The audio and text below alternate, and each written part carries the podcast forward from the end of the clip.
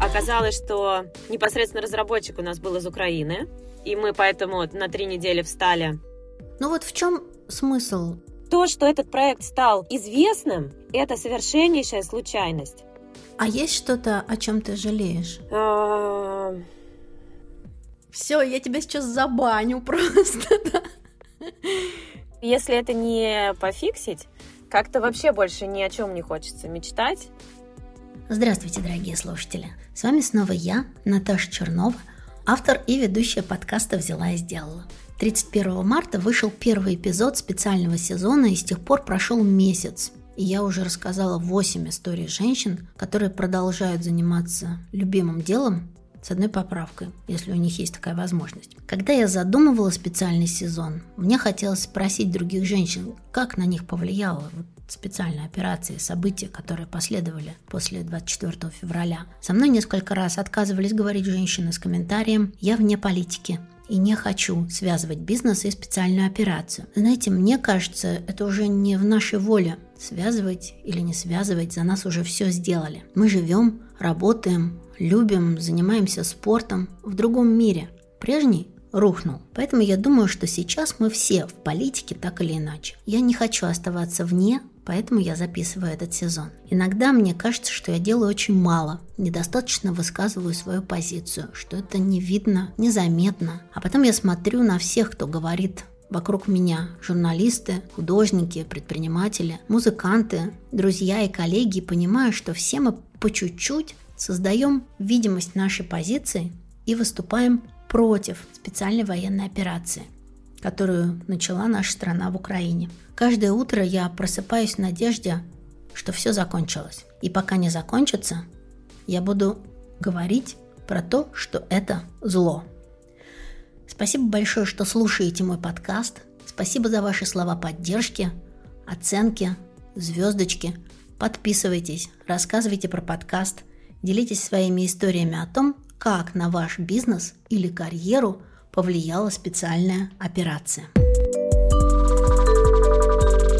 В майские выходные я много гуляла по паркам Москвы, внутригородской туризм. Разговаривала с близкой подругой, мы говорили про будущее. У нас у всех украли будущее. Я совсем не могу ничего планировать, о чем-то мечтать. Это кажется чем-то совершенно невозможным. За два месяца я научилась держать себя работой, дыханием, общением с понимающими меня людьми. Но мне адски тяжело от того, что будущее как будто стерли ластиком. Мы планировали сажать цветы на даче, кто-то планировал пойти учиться, сменить работу, запустить проект, а потом все это либо потеряло смысл, либо стало невозможным, либо просто исчезло под пеплом. Я, пока готовилась, вспомнила книгу Виктора Франкла «Человек в поисках смысла» о том, как обрести смысл. Находясь в концлагере, Виктор Франкл задумал закончить научную работу, начатую до Второй мировой войны, и считал важным использовать свой трагический опыт. Он жил в будущем, своей научной работой.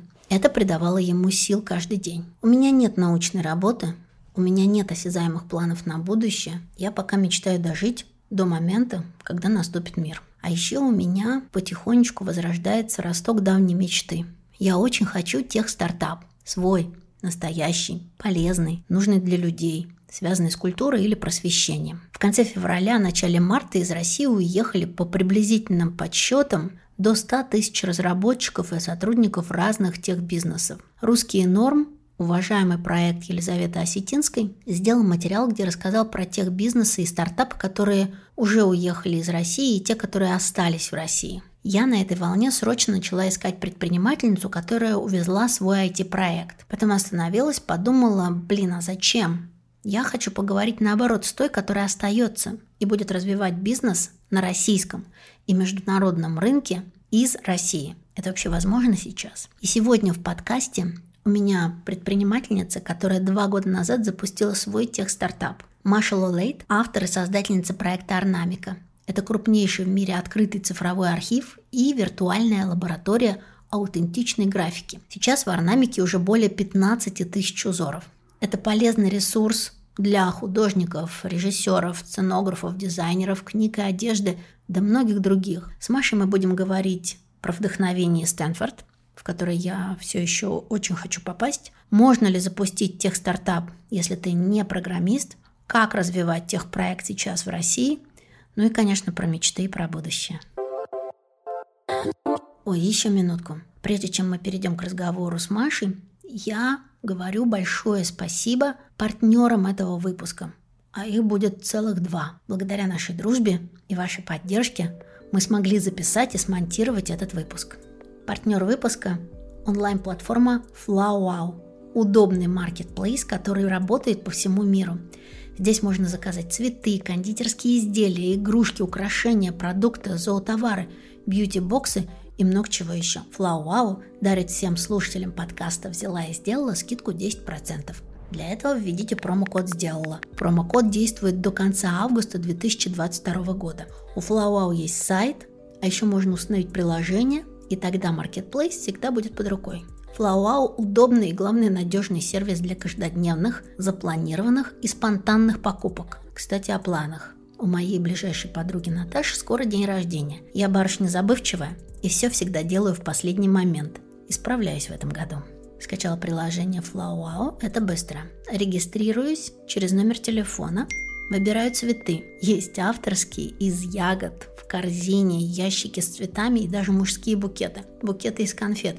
Так это позже для себя. А моя цель – простые розовые цветы, максимально без украшений. Нашла. 31 Пионовидный тюльпан 3990 рублей. Перехожу к заказу. Высокая оценка продавца, высокие оценки и отзывы от покупателей. Корзину цена ввести промокод. Ввожу. Сделала. Латинскими большими буквами. Применить цена стала на 400 рублей меньше. Получатель – другой человек. Ввожу адрес подруги.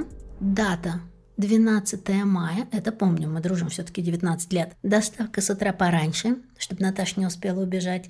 Оплата, завершить готово. Оператор уточнит с вами детали и пришлет фото букета. Ура! Вычеркнула из списка дел. На FlowWow можно сохранить события и разные даты.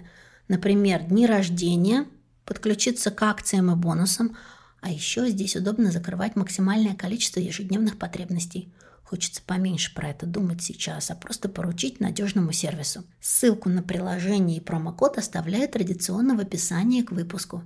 Ну все, теперь пошли слушать разговор с Машей Лолейт про tech стартап.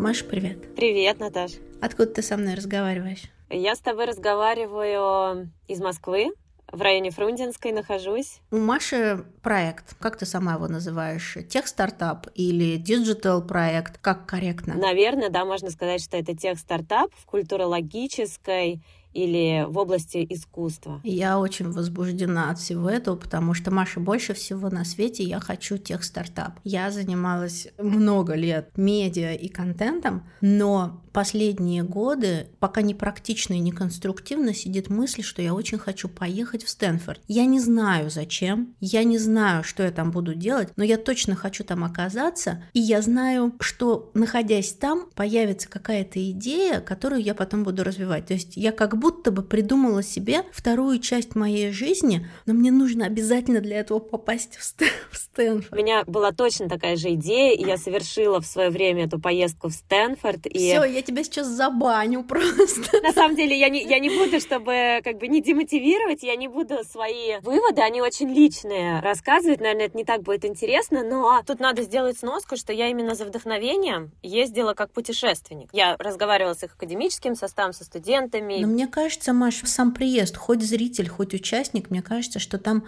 есть некое магическое действие, которое происходит с человеком. Но у меня такое впечатление отсюда, сидя из Москвы.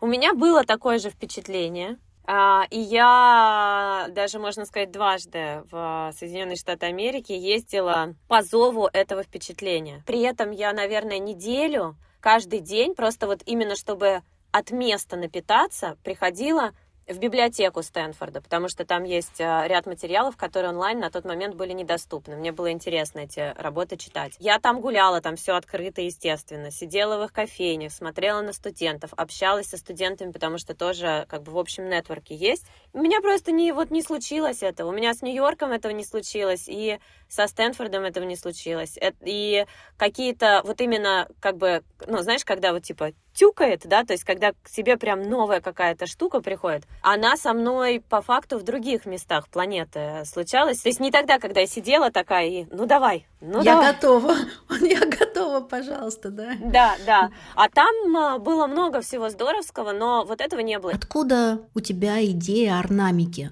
Ты не айтишник, не разработчик, не программист, ты э, специалист по маркетингу. Сначала у меня была часть жизни, когда я действительно была специалистом по маркетингу, это самое корректное название.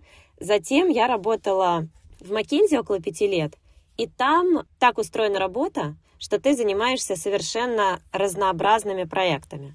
Есть люди, которые очень узкоспециализированы. Например, я делаю только для банков, да, помогаю банкам оптимизировать свои затраты. В моем случае называлось это, наверное, тоже что-то вот маркетинг-экспертиза. Но внутри были совершенно разные проекты. Это были бизнес-стратегии, это были запуск новых продуктов. Причем чем дальше, тем более эти продукты были цифровые. И, наконец, это был цифровой маркетинг, но в очень там, широком смысле слова, то есть не коммуникация, что кому сказать, чтобы там привести на сайт, а прям отстройка с нуля системы э, работы с аудиторией на основе цифровых инструментов. Суть в том, что так как мир становится все более цифровым, проекты в McKinsey становились все более цифровыми, и это было естественное развитие. При этом я не имею технического образования. То есть все равно, несмотря на как мне кажется, эту накопленную экспертизу, я не тот человек, который вот сам техническую идею придумал, сам сел, ее запрограммировал и посмотрел. И в этом, конечно же, всегда есть сложность, потому что между видением и реализацией, особенно если ты действуешь малобюджетно, у тебя происходят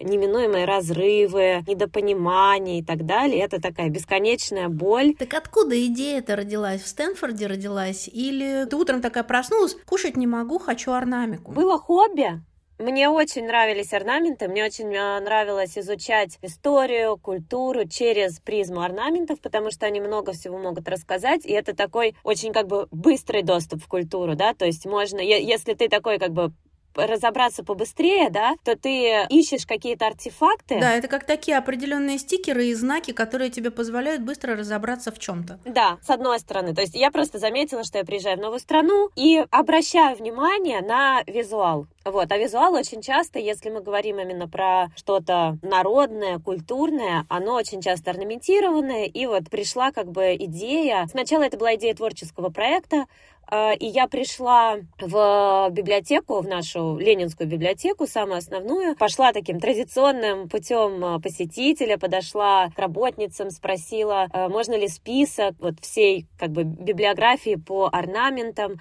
мне дали какие-то отдельные, я бы сказала, идеи, то есть потом мы поняли, что книг гораздо больше, и я обнаружила, что в этих книгах информация очень по-разному представлена, потому что в России огромное количество народов, но, например, известные сборники советского периода очень часто рассказывают нам про русский север и едва ли что-то нам расскажут про малые народы Таймыра, например. И это не была бизнес-идея, это была идея того, что я могу своей стране, людям, которые в ней будут жить, например, через 20 лет, помочь получить источник информации более удобный, более полный. Раньше ты бы провел часы в поисках информации, теперь ты можешь два клика прийти вот в такую как бы Википедию узора. Бизнес-идея за этим не стояла, и боль, поэтому я как бы в принципе решала свою. То есть мне просто не нравилось, что эта информация ну, в принципе, теряется. Книги эти становятся все более малодоступные.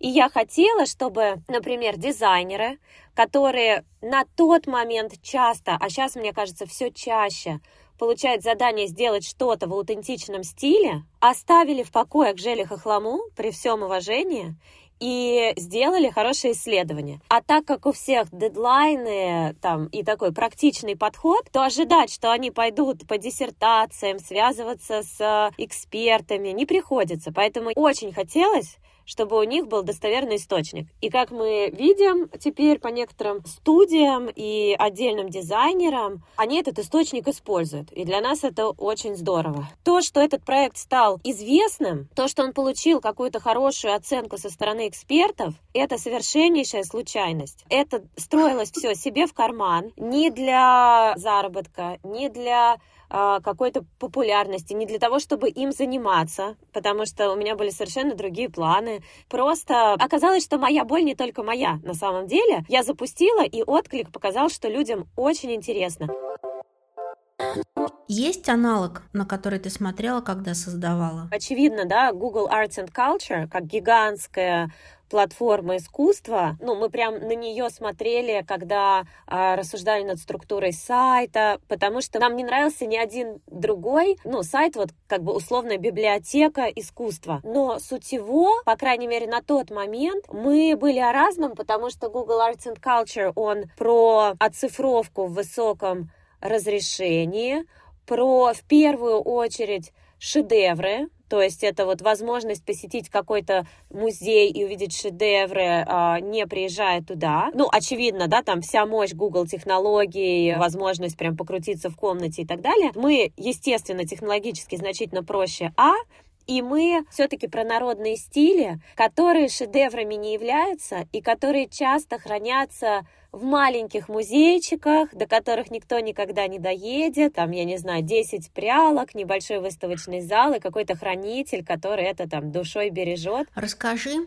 как работает твой проект, про механику проекта. Под механикой подразумеваю взаимодействие с пользователями. Как пользователи будут взаимодействовать с твоей платформой? Та платформа, которую мы сейчас уже можем видеть, ornamica.com, э, там все очень просто. Мы когда-то собрали э, информацию по книгам, то есть мы там вырезали все кусочки, содержащие орнаменты, и перепечатали текст. И с тех пор его вычитываем, потому что как бы это ну, такой бесконечный процесс улучшения э, качества контента. В какой-то момент книги себя исчерпали. Затем мы начали работать с музеями. Нам интересен их контент, их, им интересно рассказать как бы про себя где-то за рамками своего региона, и у нас случается перенос объектов в базу и их описание. Дальше, если мы говорим про пользователей пользователей, те, кто как бы не дают контент, а его разными э, способами потребляют, то э, самая простая как бы вариант это быть зрителем.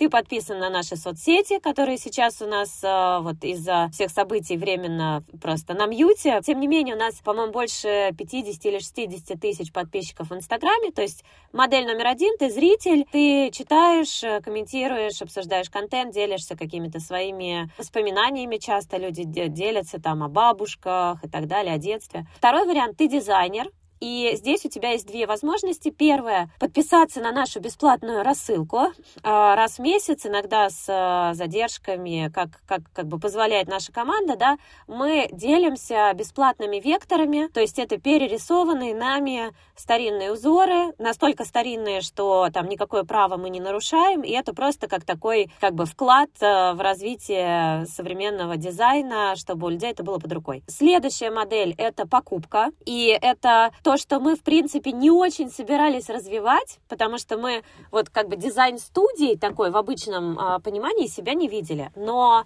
тем не менее, у нас это развивается, как, потому что приходят люди, приходят архитектурные бюро, отдельные частные дизайнеры, крупные организации. Либо они знают, что они хотят, то есть они прям выбирают орнамент и говорят, мы хотим вот как бы, ну, типа копию вот этого орнамента. Либо мы под их задачу сами выбираем. Вот, там бывают разные виды взаимодействия. Это может быть просто передача лицензии на уже готовое у нас изображение. Это может быть отрисовка чего-то с нуля, э, как бы под конкретный бриф и подбор, там, выбор материалов и так далее. Мы называем это лаборатория, то есть это дизайн наработки. В этот момент технологии, ну, в принципе, никакой не происходит, потому что просто талантливые ребята э, помогают создать классный дизайн. И А свежая модель, которая еще совершенно не близка к запуску, вот с которой как раз нас э, позвали в э, акселератор Cultural Technology в э, Вене. Поясню. Калтех-акселератор, о котором говорит Маша, проходит в Вене. Им руководит моя добрая подруга Ира Яшина. Именно Ира познакомила нас с Машей, за что ей большое спасибо. Ссылку на акселератор оставляю в описании. Вдруг для вас это важно. Это модель цифровой платформы, на которой будет, э, в принципе, две простые функции. Функция номер один – это выбрать и скачать материал, то есть, ну, фактически такой очень маленький Getty Images, посвященный конкретно орнаментам. Но орнаментам мира, то есть мы, мы уже давно не работаем только с Россией, мы работаем с, с культурным наследием всего мира.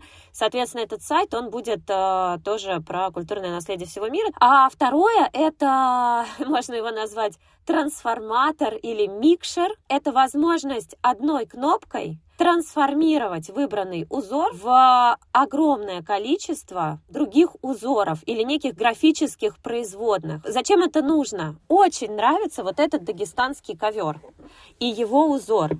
Но мне на самом деле нужно оформить, например, кресло или стену. И я не хочу туда просто наносить ковер. Мне нужна какая-то интерпретация, какая-то пересборка графики вот этого ковра. Когда мы на него смотрим, там вообще бешеный пиксель-арт, да, там какие-то маленькие персонажики, какие-то звездочки, какие-то цветочки.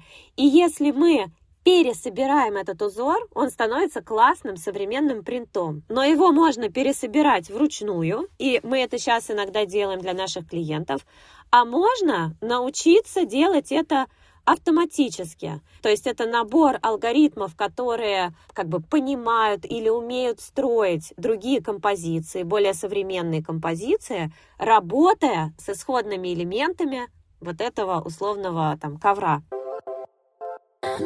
Ты мне до записи подсказала, что у вас сейчас более 15 тысяч элементов, видов, как это корректно назвать? 15 тысяч – это как бы орнамика первая, то есть это которая информационная орнамика. И это, в принципе, фотографии. То есть это не вектор, это фотографии, которые мы собрали. С чего начинался сбор?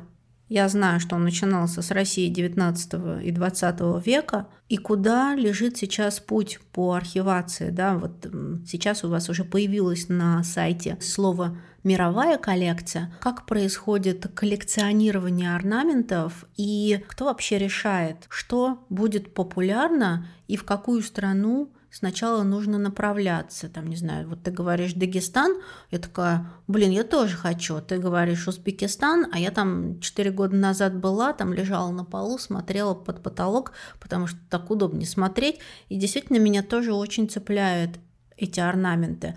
Ты говоришь про хохлому, да, это, наверное, интересно, но я, наверное, уже как-то более-менее к этому спокойно. Вот как определяется тренд коллекционирования внутри орнамики? Действительно, в какой-то момент мы решили перейти от России к э, миру. Но это не в феврале вы решили? Не-не-не, это мы решили, наверное, за год до февраля. В какой-то момент мы поняли, что мы как бы замедляемся с Россией, потому что мы э, перебрали множество книг и покрыли много регионов. Мы не покрыли все регионы, и мы э, продолжаем и продолжали писать э, музеям и как бы призывать музеи к сотрудничеству, но мы покрыли много регионов. И нам очень захотелось продолжить э, как бы историю за рамками России, потому что, ну, просто было бы здорово стать таким вот главный информационный центр по орнаменту в мире. Сейчас от, отвечу как на вопрос сначала про направление, да. Так как мы очень-очень скромны в своих ресурсах, из хороших мы ищем легкие пути. То есть мы не идем заниматься какими-то глупостями, но из доступных вариантов, как построить информационный поиск, мы идем доступными э, средствами. И что мы обнаружили? Мы обнаружили, что есть э, такие а, отличные мировые музеи, как, например, Метрополитен музей в Нью-Йорке, которые через API по лицензии Creative Commons то есть делайте, что хотите, готовы передавать, по-моему, у них 350 тысяч э, объектов. Они так готовы делиться с любым человеком в мире. Нам 350 тысяч было не нужно, но мы обнаружили, что внутри вот этой огромной коллекции, которой музей щедро делится, есть большое количество орнаментов из совершенно разных стран. И, конечно же, для нас это очень хороший такой шорткат. Мы связались с разработчиками, а, построили парсер, действительно все прекрасно работает. То есть Метрополитен музей, как говорит, забирайте, так и просто вот берет и отдает. То есть это заняло какое-то время, но в целом мы взяли и перенесли орнаментальную часть коллекции Метрополитен музея, включая, кстати говоря, по-моему, 300 или 400 крутейших объектов из России. Замечательные кокошники, замечательные платья, которые были вывезены российской интеллигенцией в начале 20 века. И нам было приятно, что мы как бы символически вернули их в Россию только вот цифровым способом. То же самое мы проделали. Есть Art Institute Chicago, это тоже крупный музей, и они тоже практикуют э, Creative Commons, передачу через API. Еще есть пара баз, которые в процессе работы. Мы хотим, чтобы в мире было больше знания о культуре. Мы хотим, чтобы люди э, использовали это без всяких границ, пожалуйста. И мы это переносим. Э, обязательно, естественно, говорим, что за источник. Обязательно благодарим. Это простой путь, потому что там проделана гигантская работа по хорошим фотографиям, по корректному описанию, по всему-всему-всему, по правильной атрибуции. Когда мы станем чуть-чуть э, богаче, и у нас будет возможность больше инвестировать вот именно в вот этот сбор информации на момент времени, мы, конечно же, будем работать, как и в России, с отдельными организациями. И здесь у нас э, акцент именно на маленькие музеи, маленькие народы, потому что мы видим э, ну, в этом свою ценность, да, э, как бы то, куда не доедет, не знаю, 90% населения Земли точно, взять и показать в цифровом виде, в современном формате, чтобы любой из этих 90% мог случайно или по желанию эту информацию найти. Но это намерение, а именно сейчас технически и как следствие, да, вот ответ на вопрос, кто выбирает э, э, то, куда мы смотрим, да, выбирает на самом деле э, просто способ, метод, да. Для нас сейчас метод в первую очередь технологический. Есть ли у тебя в орнамике то, чего нет ни у кого, где ты являешься, может быть, даже не правообладателем, а как человек, который открыл и создал цифровой контент через себя, а потом уже у тебя, через тебя появится на других ресурсах. Метрополитен собирает свое что-то, а у тебя свое. Вот что это? Да, что за опыт такой? Так мы делаем пока только с Россией, вот, да, потому что я сказала, что когда мы говорим про мир, это просто не так э, легко организуется, и плюс так как мы сейчас готовим к запуску продукты-продукты, мы чуть-чуть как бы сместились, да. В России, например, Дербент, Красноярск, Таймыр, э, на Таймыре, причем это не просто Таймыр, это Наганасаны, Ненцы, Долганы, начинаем работу, это Торжок. Из, кстати говоря, СНГ мы начинаем работу Беларусь, Азербайджан. И здесь мы говорим именно о новом цифровом контенте. То есть мы не ездим по деревням в поисках старинных предметов, потому что практически ничего мы не найдем. Это такие были уже волны. А, и этнографов, и искусствоведов, и антикваров. Все заинтересованные лица уже искатали все, что можно, но когда мы работаем с маленькими музеями, мы создаем новый цифровой контент. Почему? Часто мы помогаем с фотографией. Мы полностью организуем съемку на месте, потому что те фотографии, которые есть в музее, они для современного э, цифрового зрителя, они его не привлекут. Соответственно, например, в Дербенте мы обнаружили, что в музее, а, музей сам из себя представляет крепость, там очень темно всегда, а, и мы ждали, по-моему, месяца два, чтобы была хорошая погода, чтобы эти покупали специальные такие клеенки, на которые сотрудники музея выносили ковры, раскладывали их на площади, чтобы можно было сверху красиво при хорошем освещении сфотографировать ковер. И мы всегда передаем, а, естественно, все права, в том числе на использование музею. То есть мы у них не отбираем э, их э, право на использование этого изображения. Мы туда вкладываем свои средства. И да, и эти изображения, именно фотографии, мы никому не продаем. То есть это не коммерческое партнерство, где мы говорим, мы сделаем для вас фотографию, мы сделаем вместе с вами описание этого ковра. Чаще всего это пишут хранители, а мы это просто как бы, ну, чуть-чуть там где-то упрощаем, где-то возвращаемся к, ними, к ним с вопросом. Иногда мы даже видим, видим например, несостыковки с описаниями каких-то других предметов в нашей базе, и так остро поднимаем вопрос, где же правда. Сейчас у нас такой есть момент, когда один и тот же предмет, ингушская литература приписывает ингушам, а чеченская литература чеченцам. И один и тот же предмет в разных источниках имеет разную атрибуцию. Соответственно, ну, здесь как бы мы никакой новизны контента не, а, не создаем, это просто пример про то, что мы не, не только как бы слушаем, что нам говорят, но по мере своей экспертизы а, вступаем в, там, ну, в какой-то дискуссию для того, чтобы контент был более качественным. Соответственно, в нашей базе есть такие предметы, так как мы работаем с маленькими музеями, то их никогда не станет больше, чем там единоразовая выгрузка из МЭД, то есть это параллельные такие процессы. Маша, а у тебя есть какие-то научные сотрудники или люди, которые разбираются в исследованиях, архивных знаниях, которые просто имеют исторические знания? У нас есть э, главный наш э, культуролог, это Елизавета Березина, она бывший преподаватель вышки по культурологии, сейчас она в Европе э, делает PhD. И, в принципе, у нас вся команда, у нас нет офиса, мы все э, разрозненные. Таня партнер, она переехала в Армению. Uh, у нас есть много дизайнеров и иллюстраторов, с которыми мы взаимодействуем, но есть те, которые прямо вот постоянно. А Даша, она живет в Санкт-Петербурге, она там повышает свою квалификацию как uh, тоже именно иллюстратор в конкретных техниках. Еще есть Настя и Алина, они как раз в Москве. Команда разработчиков детской орнамики это Санкт-Петербург. И мы сейчас смотрим еще команды из э, Казахстана, Кыргызстана. Но при этом команда разработчиков из Санкт-Петербурга по факту оказалось, что непосредственно разработчик у нас был из Украины.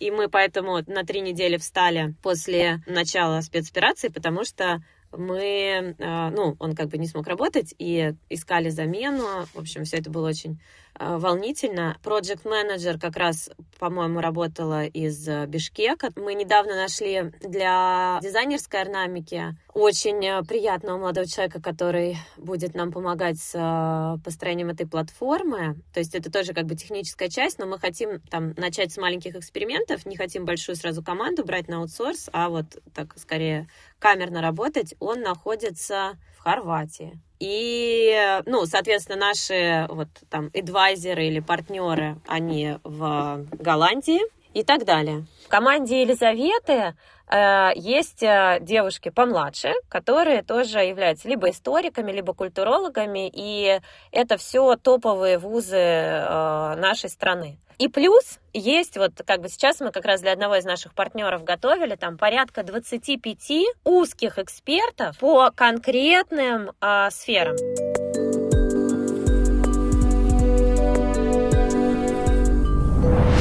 Дорогие слушатели, а из какого города или страны вы слушаете наш подкаст? Я просто смотрю на аналитику и вижу, что почти 40% слушателей нашего подкаста не из России. Великобритания, Украина, Германия, Италия, Америка, Казахстан, Беларусь и еще много разных стран.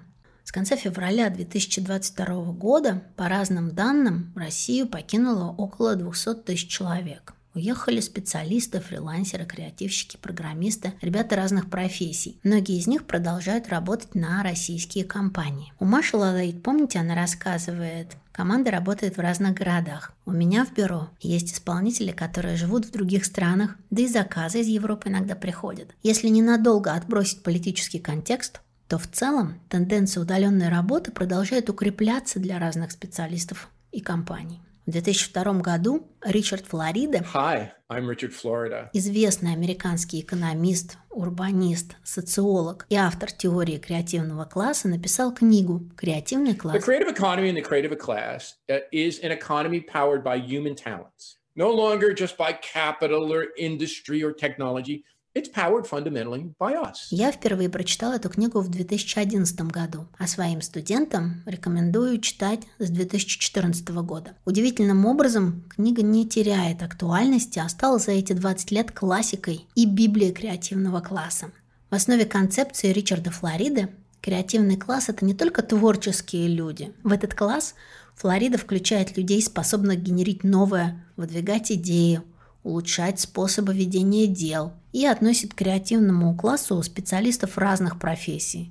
От художников, дизайнеров, разных творческих профессий до экономистов, маркетологов, управленцев и разработчиков. Второй компонент концепции Флорида в том, что люди более не перемещаются в те регионы, где есть рабочие места, как это работало раньше в индустриальной экономике. В креативной информационной экономике рабочие места перемещаются за людьми и создаются под людей. А люди выбирают места, где им безопаснее, удобнее, города и страны, которые стимулируют получение новых знаний и саморазвитие. В своей книге Ричард Флорида приводил прогноз, по которому примерно к 2030 году в мире станет до 80% фрилансеров и людей с проектной работой, когда человек сам собирает портфель проектов, в которых хочет работать, а руководителям и основателям проектов потребуется усилия, чтобы находить и удерживать креативных сотрудников, способных стимулировать развитие проекта или бизнеса. Одним из важных критериев, который учитывается исполнителями при выборе компании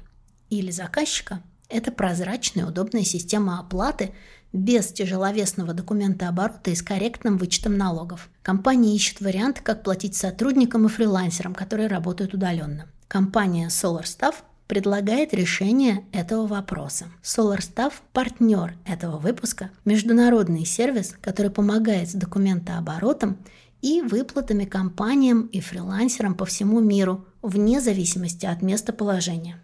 А я пригласила Анастасию Рязанцеву, руководителя налоговой поддержки SolarStaff, чтобы задать вопрос, как работает сервис и кто им может пользоваться.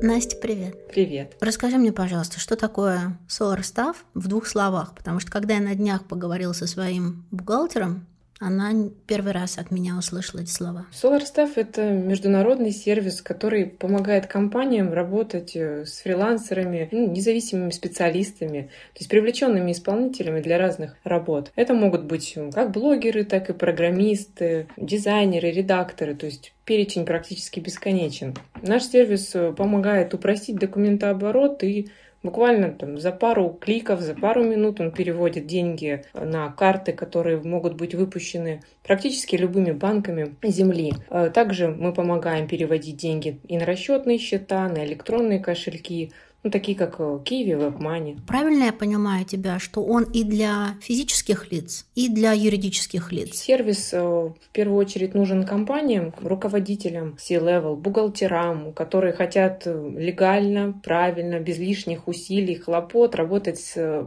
фрилансерами и удаленными какими-то специалистами, исполнителями. Как правило, среди наших клиентов довольно крупный ритейл, банки, рекламные агентства, IT-компании, ну, какие-то стартапы даже мы также полезны фрилансерам, с другой стороны, которые хотят без проблем получать деньги как от российских, так и от зарубежных компаний. Соответственно, фрилансеры выступают в этой цепочке как физлица, как, ну, если мы говорим о российских исполнителях, то это и физлица, и ИП, и самозанятые, то есть все налоговые статусы, но, но не юрлица. А чем SolarStaff отличается от других онлайн-сервисов документооборота? Я давно пользуюсь некими он, разными онлайн-сервисами. Вот в чем ваша уникальная фича? Наше преимущество, конечно, это в комфорте, безопасности для всех сторон сделки. То есть как для компании, так и для фрилансера. Если рассматривать более подробно, то для компании это подключение фрилансера в сервис, э, потому что компания может подключить неограниченное количество исполнителей, автоматически собираем все реквизиты, то есть э, компании минимум усилий нужен. Также мы проводим э, проверки всех исполнителей. Следующий момент, конечно, это работа с документами. Ну, тут у нас отсутствие бюрократии, упрощение документооборота, потому что для компании будет один документ, один контракт, а с исполнителями, с каждым уже заключим договора мы. Значит, следующий момент – это возможность платить исполнителям по всему миру. То есть есть тут можно рассмотреть как для компаний российских, так и для компаний зарубежных. То есть неважно, откуда заказчик, откуда исполнитель, все получат деньги в этой цепочке. Ну и также, наверное, приятный бонус – это автоматическая передача прав интеллектуальных на результат работ. Также у нас есть функция безопасной сделки. Это гарантия, что исполнитель получит деньги в любом случае, если как бы он выполнил работу, получил вознаграждение. Все, то есть, а заказчик, соответственно, в этой цепочке 100% получает выполненную работу. И сервис полностью бесплатен для исполнителя что тоже приятно. И, наверное, такой самый актуальный или даже несколько актуальных вопросов на сегодняшний день. Нас слушают из очень разных стран, из разных э, городов. Если, например, еще месяца 3-4 назад у подкаста основная аудитория 90% слушателей была из России, то сейчас э, аудитория в России насчитывает около 60%, остальная уже по разным другим странам. И это связано, конечно же, еще в какой-то степени с тем, что некоторые уехали из страны. И вот у меня к тебе такие вопросы. Фрилансерам или независимым исполнителям получать деньги от иностранных заказчиков и клиентов. Например, работая в другой стране, исполнитель остается российским гражданином и продолжает пользоваться российскими банками или российскими счетами или чем-то пользоваться, но в любом случае остается российским гражданином. Вот как ему получать? Если работает фрилансер через зарубежные биржи, то, наверное, сейчас все знают, что на них бывают абсолютно разные способы выплат, также там, на счета, либо на другие платежные системы. А, тут важно э, проверять этот момент перед регистрацией и Э, некоторые довольно-таки известные э, платежные системы, например, там, Pioneer, убрал из России списка стран при регистрации, но зарегистрироваться все равно можно э, через партнеров, там, таких как iStock, там, Shutterstock. Важный момент, то есть если при договоренности все-таки вы решаетесь на прямой банковский перевод заказчикам, сразу нужно предоставить реквизиты своего счета, чтобы заказчик на своей стороне проверил, пройдет ли платеж в Россию. И также со своей стороны обратиться в свой банк и ну, узнать перед этим, нет ли никаких ограничений на получение этого платежа. Соответственно, после получения платежа, ну, то есть все, если проходит все прекрасно, предстоит валютный контроль. Тут сразу же затребуют полный пакет документов, но в 90% случаев заказчики предлагают всегда свою форму документов, то есть не учитывая, возможно, какие-то аспекты нашего законодательства. Вот, то есть просто банк может ну, в каких-то моментах не устроить э, этот пакет документов. Поэтому ну, в таком случае, конечно, более удобный, быстрый вариант – это сервис SolarStaff. Мы помогаем и компаниям за пару кликов переводить, и исполнителям получать деньги за работу услуги. Также помогаем с прохождением валютного контроля. То есть мы подготавливаем пакет документов, который полностью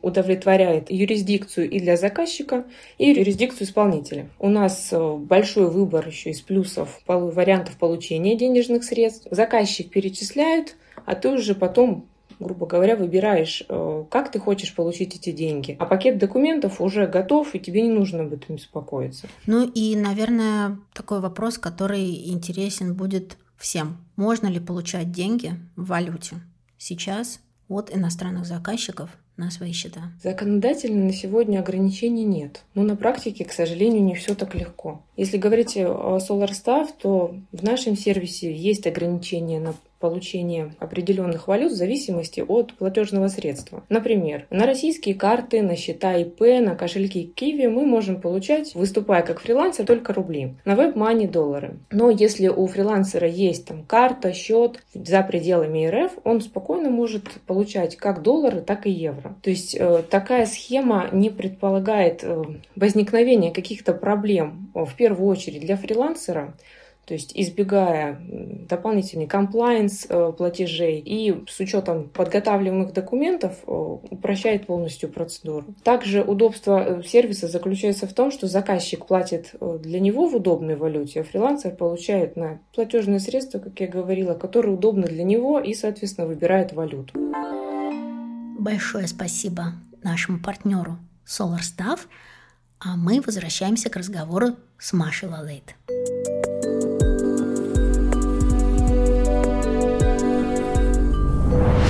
Сама от коллег, от научных коллег, чего ожидаешь? Ты что в них ищешь? Да, какой помощи для твоего проекта? Несколько вещей здесь могут быть в зависимости от того, на что мы сейчас сфокусировались. Либо верификация, то есть мы говорим, смотрите, мы нашли вот такие объекты. Вы как эксперт подтверждаете, что то, что мы о них нашли, да, что они в принципе из этой культуры. Вот, например, вот эта вот э, странная ситуация, да, э, Ингуши и Чечня, один и тот же объект, два очень достоверных источника, но также не бывает, что он как бы и тем, и тем. Второе — это создание контента непосредственно. То есть, когда мы пишем статью, у нас всегда есть кто-то с нашей стороны, кто ее лидирует, и какой-то привлеченный внешний эксперт. Идеально, когда этот эксперт от музея. Мы музею даем фотографии, даем, там, для них это, для некоторых музеев очень престижно, они потом в своих локальных СМИ говорят, вот мы там поработали с орнамикой, то есть это показывает их музей как прогрессивный, интересный, там, с молодым, хорошим коллективом. Они нам дают хранителя, хранитель становится экспертом,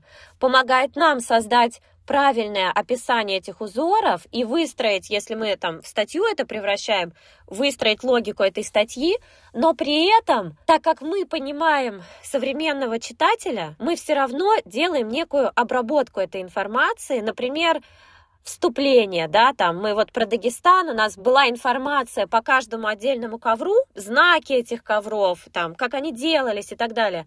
Но мы обязательно даем какую-то общую подводку. Например, в случае Дагестана мы провели параллель между разнообразием географических зон в Дагестане, там и горы, там и полупустыня, каньоны, и тем, как это нашло свое воплощение в многообразии ковров, их цветов, их знаков. Вот. И вот такие, ну, можно сказать, более описательные, что ли, литературные вещи, мы их а, как раз додумываем сами, и это задача наших культурологов. Они не могут быть экспертами, да, они не, это не их специальность, да, разбираться, например, в коврах Дагестанов, но их специальность интерпретировать эту информацию и быть в состоянии составить э, грамотный текст, современный способ подачи информации для широкого зрителя. Мы какое-то время назад для одного журнала использовали иллюстрации. Не орнаменты, но иллюстрации Энди Уорхола. Понятно, что у Энди Уорхола огромные foundation ы, музеи, есть частные хранители. Я хотела использовать иллюстрации его рисуночков э, рождественские. Мы делали мерч корпоративный для журнала «Интервью», который он создал еще в 69 году, а в России мы его журнал делали в 11 году. Мы хотели сделать новогодние игрушки, шары, и на них нанести рисунки рождественские Энди Уорхола. Ну, есть Foundation, Маркетинг пишет в Foundation и говорит, здрасте, Foundation, мы хотим приобрести у вас рисунки для того, чтобы мы потом нанесли их на шары и продавали. Мы получили право на использование, но не на продажу. Вот в твоем случае я получаю какие права, получив какие-то рисунки или орнаменты, на которых будет стоять логотип орнамика. Что я могу с этим дальше как пользователь делать? Мы продаем векторы, и мы продаем а, их ну, либо лицензию на использование, либо прям как бы лишая себя возможности да, дальнейшего использования. И это а, ну, коммерческое использование. В этом суть, в принципе, э этой услуги. Стандартный вопрос, который нам задают. Но это же не вы создали. То есть это же, например, Билибин нарисовал когда-то красивых петухов, вы их перерисовываете, и вы их продаете. А какое у вас право?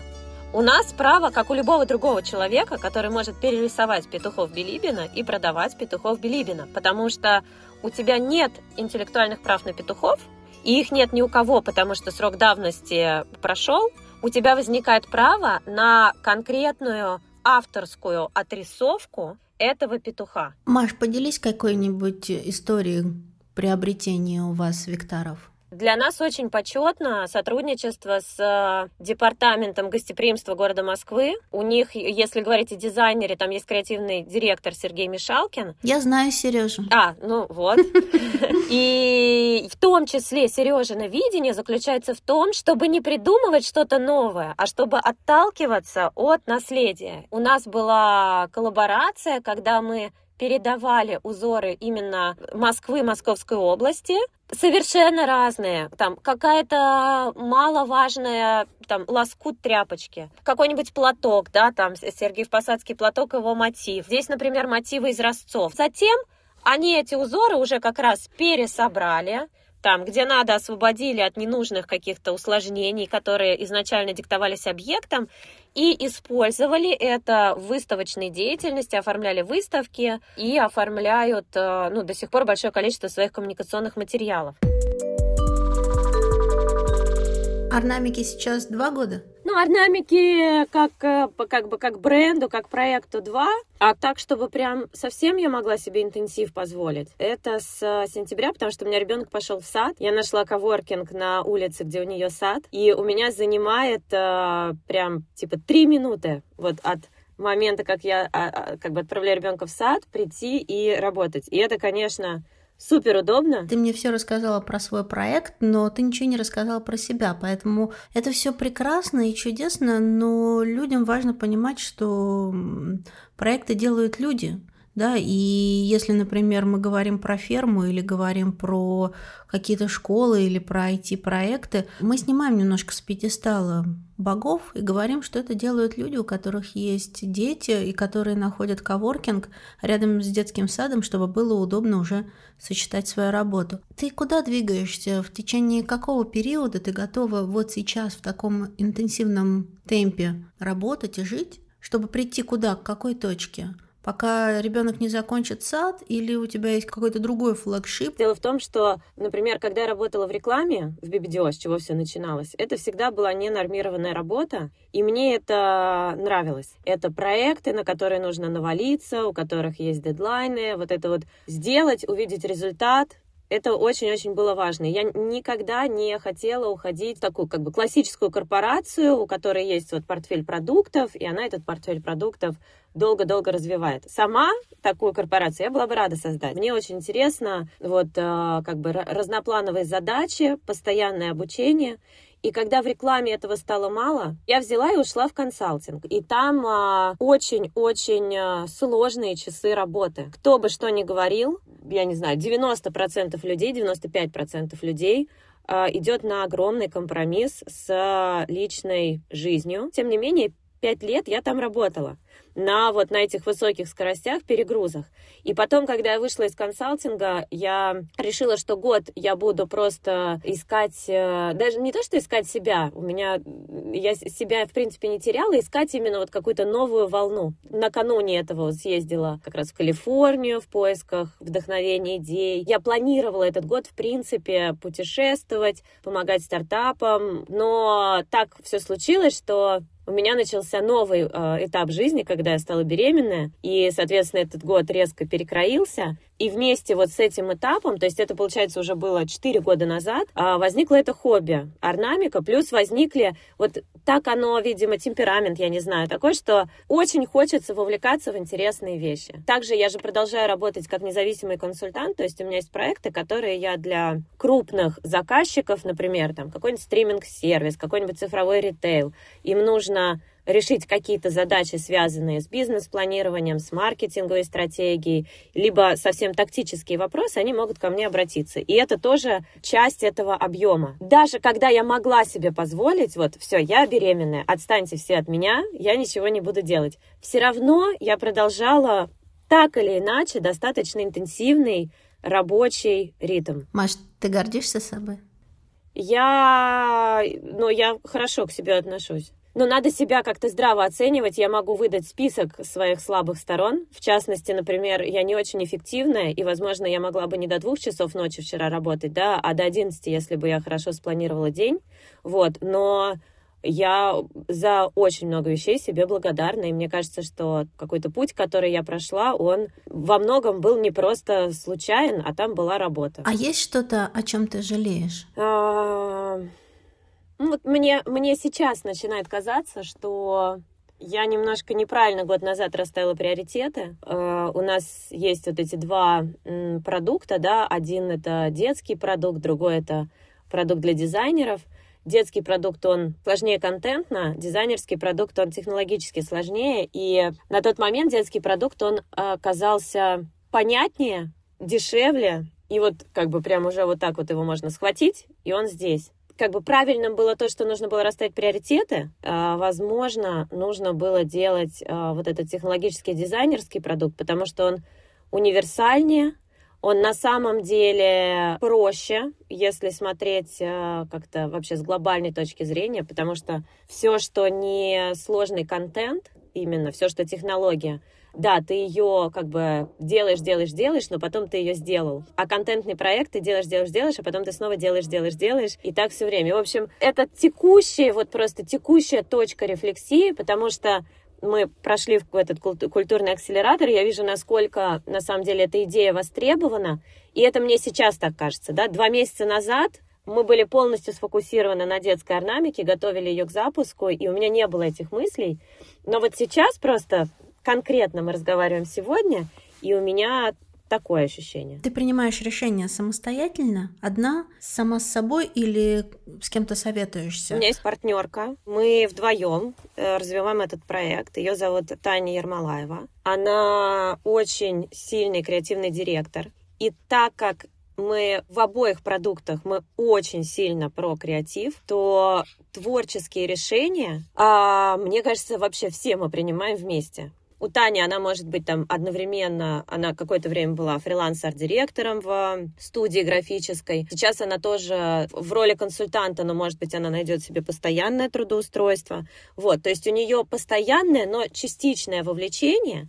И, соответственно, э, как бы в любом случае бывает много моментов, да, где так как я хочу двигать вперед, я могу принять решение. И я говорю, так, все, хорошо, допустим, там, вот даже в мелочах, этот креативный материал, допустим, принят. Но дальше может быть откат, потому что э, какие-то вещи Таня такая, окей, там, даже, может быть, мне не особенно оно прям идеально нравилось, но это окей. Если она даже постфактум видит, что есть какое-то безобразие, она поднимает красный флаг. Ну, у нас вот как-то, мне кажется, в этом плане хороший микс. Вот все, что касается продукта, а, в любом случае стратегические моменты мы, мы принимаем сообща. А развилка, когда э, мы решили, что мы пойдем в детское направление в первую очередь и чуть-чуть как бы отсрочим э, дизайнерский проект, оно было мое, потому что э, я оплачиваю. То есть я как бы я финансирую проект, и э, мы можно сказать, с двумя отрисованными интерфейсами, потому что по интерфейсу можно понять примерно функционал, обратились к разработчикам, и они сказали, что там вот детская платформа, она значительно дешевле. Ну и все как бы, то есть тут, тут просто мало есть о чем дискутировать, либо у тебя есть средства, либо нет. И они были именно на детскую орнамику. То есть это такое очень техническое решение. Если бы это было бы одинаково по деньгам, то там было бы больше дискуссий, мы бы думали, взвешивали. Маш, а в чем ты видишь смысл своего вообще вот этого вот каждый день в коворкинг? Ты каждый день ходишь? Да, если нет встреч внешних. Ну вот в чем смысл? Это очень классно, когда от тебя многие этапы зависят, и ты вовлечен в разные задачи, и, и позовите Машу для того, чтобы, а тут Машу помогите для того, чтобы... А вот этот вот смысл, когда ты с раннего утра до позднего вечера вкладываешь свои деньги, работаешь над своим проектом, пока не видишь э, окончания его, да, то есть не называешь точку, вот в этот момент мы закончим. Или, не знаю, произойдет смена, вдруг ты перестанешь работать очень много, и что-то поменяется. Какой основной смысл ты вкладываешь вот в этот весь свой проект? Мне хорошо а, в том, что... Ой, я не знаю, как это сказать. Просто э, дико интересно. Я это, знаешь, как называю? Штырит. Ну, конечно, ну, это вот то, что там это в английской книжке, это и flow, да, то есть у тебя, ты все время находишься в зоне вот этого ближайшего развития, ты ее сам можешь контролировать. Я не могу сказать, что у тебя там как бы творчество не сдерживаемое, потому что, например, когда у нас пошли контракты, я просто потонула в бумагах, И я в какой-то момент поняла, что несмотря на то, что у нас есть бухгалтер, несмотря на то, что у нас есть руководитель проектов Алена, которая просто ультра все классно ведет, я все равно постоянно что-то там подписываю, проверяю и так далее, ну, вплоть до там 50% рабочего времени в какие-то дни. То есть это не такое творчество, что мы сели все и вот занимаемся только тем, что нужно. Там куча того, что не нравится делать именно на, на микро как бы задачах. И получается, что причина, она вот это вот как бы азарт, любопытство, получится у меня или нет, гордость. Вот ты сегодня сказала о гордости, мне кажется, это очень важная вещь. Ты идешь, и ты как бы, ну, гордишься, что я вот не там не на клумбах пасусь, а я иду в свой лес, пускай как бы там в дырявых резиновых сапогах, но иду. Ну и для меня еще я очень себя обнаружила такой вовлеченной мамой, и получается, что первые три года жизни ребенка я совершенно не хотела переходить ни на какой график, где я не могу там каждые три часа оказываться дома. Мне прям надо было постоянно иметь контакт с ребенком. Соответственно, э, история, в которой ты там совмещаешь я чуть-чуть независимый консультант, чуть-чуть вот у меня тут хобби, а еще из хобби получается начать делать что-то, что коммерциализируется, а, то есть такое лоскутное одеяло, как бы жизнь как лоскутное одеяло. И тогда я работала даже не в коворкингах, а просто в кафе рядом с домом, которое, в принципе, такой же коворкинг, потому что там все сидят и работают, все было очень удобно. Вот, и я прям выходила, у меня был слот два часа, на два часа было расписано, что я делаю, для каких задач. Через два часа я возвращалась домой, там час была мамой. Потом снова выходила, два часа в коворкинге. Но как бы какой мне работодатель позволит вот этой вот беготней заниматься, а еще там забегать, покупать какое-нибудь, не знаю, молоко, хлеб по дороге. То есть это, это просто еще гибкость, которая на определенном этапе жизни для меня оказалась критически нужной. Я думала, что я через месяц после родов ребеночка сдам, пойду дальше жить, а оказалось, что дети — это вообще отдельная история. Скажи, пожалуйста, Маша, а как-то события конца февраля повлияли на твой бизнес и на твой проект? От чего-то пришлось отказаться? Поменять планы? А, у меня, если говорить вот про таким блицом, да, есть вот эта культурная орнамика, которая э, существует, ну, в России, да, в России это там какой-то узнаваемый э, среди, может быть, дизайнеров э, бренд. Вот. Он как есть, так и остался.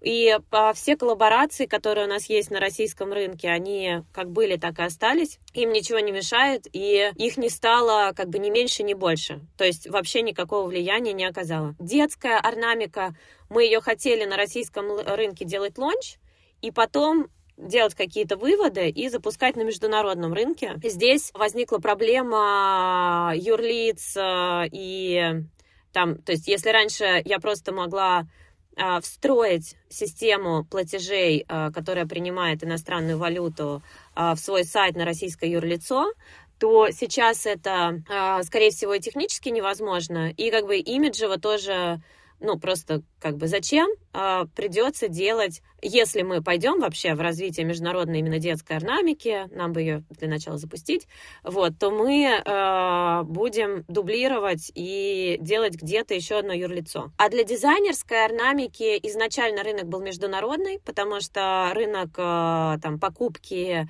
графических материалов, он там на 99% не в русскоязычном сегменте. Просто не было преграды вот этот вот международный англоязычный проект запустить с российского юрлица. А сейчас она есть, эта преграда. Получается, что нужно а, где-то решать проблему с а, дополнительным юрлицом. Никто не отказался с тобой работать на международном рынке? У нас а, на самом деле а, на международном рынке некоммерческие сотрудничества. Например, у нас есть Лейденский университет, с которым у нас идут э, очень интересные работы по искусственному интеллекту. Мы учимся распознавать симметрию, там, создавать узоры методом машинного обучения. И я связалась с ними. Я хотела вообще обсудить э, предложение профессорам этой рабочей группы стать нашими официальными адвайзерами которые вот, ну, там уже на определенных условиях как бы становятся частью компании. И я очень э, не, как бы не понимала, насколько я их, ну, поставлю в неудобное положение, да, если им сейчас это, мягко говоря, вообще не актуально, да, и им придется искать какие-то... Они же не хотят, да, они же ко мне это нормально относятся, они не хотят мне говорить там, так, как вы, такие сякие, и вообще мы сейчас, как бы, нам это все невыгодно, там, чау-чау. Им придется как-то пытаться маневрировать. И я зависла, вот. А потом я подумала, ну, я же как бы себя не, не изменю, но вот у меня есть такие условия. Я просто должна максимально открыто задать вопрос, чтобы людям было максимально комфортно мне ответить. Я задала этот вопрос, и они, на самом деле, согласились быть нашими адвайзерами. И а, когда я разговаривала а, вот конкретно, есть ли в Голландии у вас ощущение, что это прям совсем не, не камильфо а, взаимодействовать с российскими организациями, а, с русскими людьми, они мне ответили так, что, как бы, ну, ты должна понимать, что мы находимся в академическом сообществе, мы общаемся там, студенты, магистры, PhD, ну вот и сами они профессорский состав, и так как это достаточно образованные люди с критическим мышлением и так далее, то здесь нет полярных мнений. То есть нет такого, что все ходят и говорят там, все русские какие-то. Как, как они сказали, наверное, говорят, если ты как бы к нам сюда приедешь и будешь э, там ходить в ура патриотической символике Российской Федерации и пытаться всех там к чему-то склонить, ну, тебе прям скажут, что просто не сюда. Но так, что ты, например, приезжаешь или взаимодействуешь, и люди слышат, что ты находишься в Москве, представляешь Российскую Федерацию, и они, я не знаю, отключают Zoom или делают вид, что все хорошо, но потом не возвращаются на звонки, такого нет. Маш, о чем ты мечтаешь? Ну, я мечтаю в первую очередь, как не, как мне кажется, это у, у всех нас сейчас общая мечта, чтобы все-таки мир наладился, потому что это очень влияет. Это влияет не только на то, где юрлицо организовать, это влияет на отношения в команде. Даже как бы небольшие оттенки отношения могут людей очень отдалять. То есть как бы сейчас такая история, что ты Почему-то люди обращают внимание не на схожесть, а вот как бы в чем мы отличаемся, это может очень э, и ранить, и просто съедает очень много времени. Это какая-то травма, которая оказывает влияние. И то же самое касается отношений там, с друзьями, в семье. Если это не пофиксить, как-то вообще больше ни о чем не хочется мечтать. Начинаешь себя чувствовать, ну, стыдно просто становится, когда начинаешь о чем-то другом мечтать. Маша, спасибо тебе огромное. Наташ, спасибо. спасибо. Да.